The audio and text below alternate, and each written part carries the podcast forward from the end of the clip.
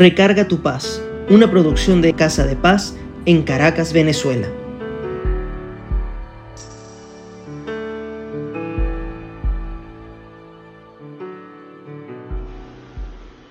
Recuerdo haberles hablado de mi repulsión hacia algunos animales y si son voladores, más aún. Bueno, en estos días estaba caminando como parte de mi ejercicio y había un animal en un sitio alto tomando sol, acicalándose, viendo de un lado al otro, en fin. Yo tenía que pasar por debajo de donde estaba y créanme que lo hacía con la duda que decidiera volar y bajar a donde estaba yo. Al final, como eso me estaba incomodando y una de mis intenciones al caminar es desestresarme, decidí dejarle su espacio y buscar otro. Hoy, en Recarga tu paz, hablaremos de cómo reaccionamos ante la tentación que nos hace perder la paz. La tentación la definen como persona, cosa o situación que atrae de forma irresistible, pero también como un impulso de hacer o tomar algo atrayente, pero que puede resultar inconveniente. Ahora, ¿Por qué defino la tentación en el cuento del animal? Bueno, porque cuando estaba en esa situación pensé, ese animal está ahí y él está en lo suyo y yo estoy pendiente de él. Sigo caminando cerca, pero con cierta resistencia.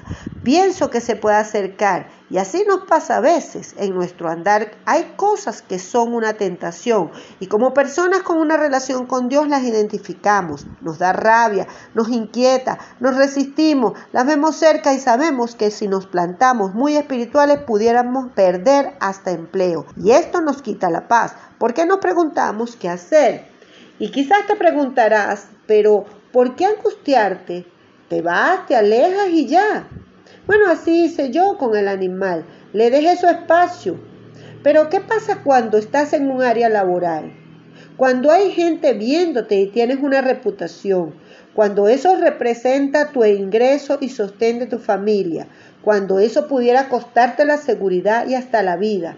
Cuando hay alguno de estos argumentos por encima de valores, principios y tu relación con Dios, ¿cómo hacer para no caer en la tentación?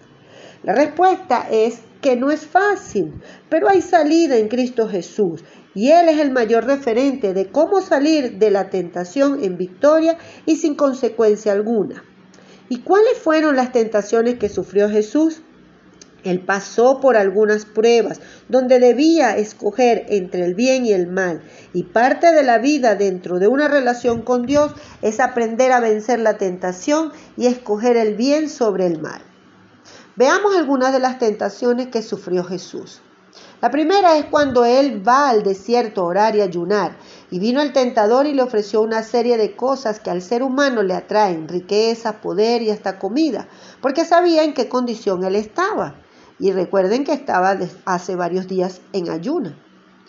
Eso nos puede pasar, que estemos sin trabajo o que en el trabajo haya una oportunidad no legal de tener más ingresos y nos proponen algo o vemos la oportunidad desde nuestro cargo y decimos, ¿qué hago? Incluso que piense, esto me lo mandó Dios para ayudarme y Él me va a proteger.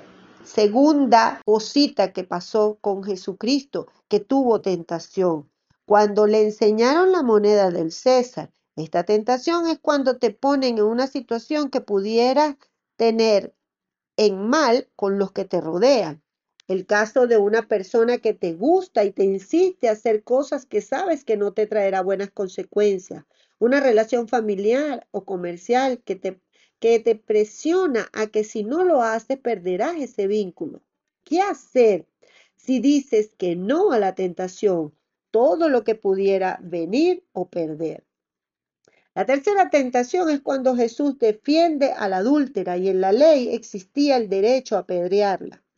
¿Cuántas veces has visto exceso de justicia y a la tentación es dar tu opinión, pero sabes que te van a asociar con la persona que evidentemente no está haciendo lo correcto? Estas son algunas de las tentaciones que pasó Jesucristo, Dios con nosotros. Pero ¿qué hizo Él? Siempre, pero siempre fue sabio en su respuesta. En el primer caso que les expuse, Jesucristo respondió a la tentación entendiendo quién era Él, el Rey de Reyes con poder y autoridad. Y ahí tiene mucho que ver con la autoestima. En el caso de nosotros y con la certeza de quién es nuestro Padre Celestial, de sus promesas y con una fe férrea de que sí, algo pasara, siempre Él nos sostendrá. Esto nos dará paz ante la tentación. Observen que Él no gritó, maldijo se llenó de emociones que no podía controlar. Simplemente le dijo, yo sé quién soy. ¿Qué les parece si nos llenamos más de la autoestima que nos da la relación con Dios sin soberbia, pero con la certeza que hay ángeles acampando a nuestro alrededor y que saldremos en victoria? ¿Qué les parece si confiamos más en que Dios nos dará la provisión según su voluntad para que no pequemos? ¿Qué les parece si cuando alguien nos tiente, en vez de explotar en rabia o llanto, comprendemos más la situación y a la persona que lo hace? Perdonamos más por nosotros que por ellos y tratamos de no angustiarnos con soberbia, altivez, producto de nuestro conocimiento, incluso espiritual. ¿Qué les parece si hacemos valer nuestros derechos como cristianos, pero con sabiduría, sin descalificar, pero siendo sinceros con lo que creemos y ofreciendo alternativas? Ante el mal se puede hacer el bien y no caer en la tentación que te lleve a perder la paz. Ante la necesidad se puede esperar en Dios con paciencia y con fe. Les aseguro que Dios responde al tiempo de Él que es perfecto. En 1 Corintios 10:13 dice, ustedes no han sufrido ninguna tentación que no sea común al género humano, pero Dios es fiel y no permitirá que ustedes sean tentados más allá de lo que pueden aguantar. Más bien, cuando llegue la tentación, Él les dará también una salida a fin de que puedan resistir. En Santiago 1.12 dice, Dichoso el que resiste la tentación, porque al salir aprobado recibirá la corona de la vida que Dios ha prometido a quienes lo aman. En Mateo 26.41 dice, que estemos alertas y oremos para no caer en tentación, porque el espíritu está dispuesto, pero el cuerpo es débil. En Santiago 1.13 dice, que nadie diga que Dios lo ha tentado, porque Él no tienta a nadie. Y por último, siempre pidan en oración lo que dice el Padre nuestro, que fue la oración que nos dejó Jesucristo. Y no nos dejes caer en tentación, sino líbranos del mal. Eso está en Mateo 6.3. Pedirle esto a Dios Padre todos los días es decirle, yo sé que tú me cuidas y es demostrar fe. Él siempre responde porque es fiel y nos ama. Vamos a orar.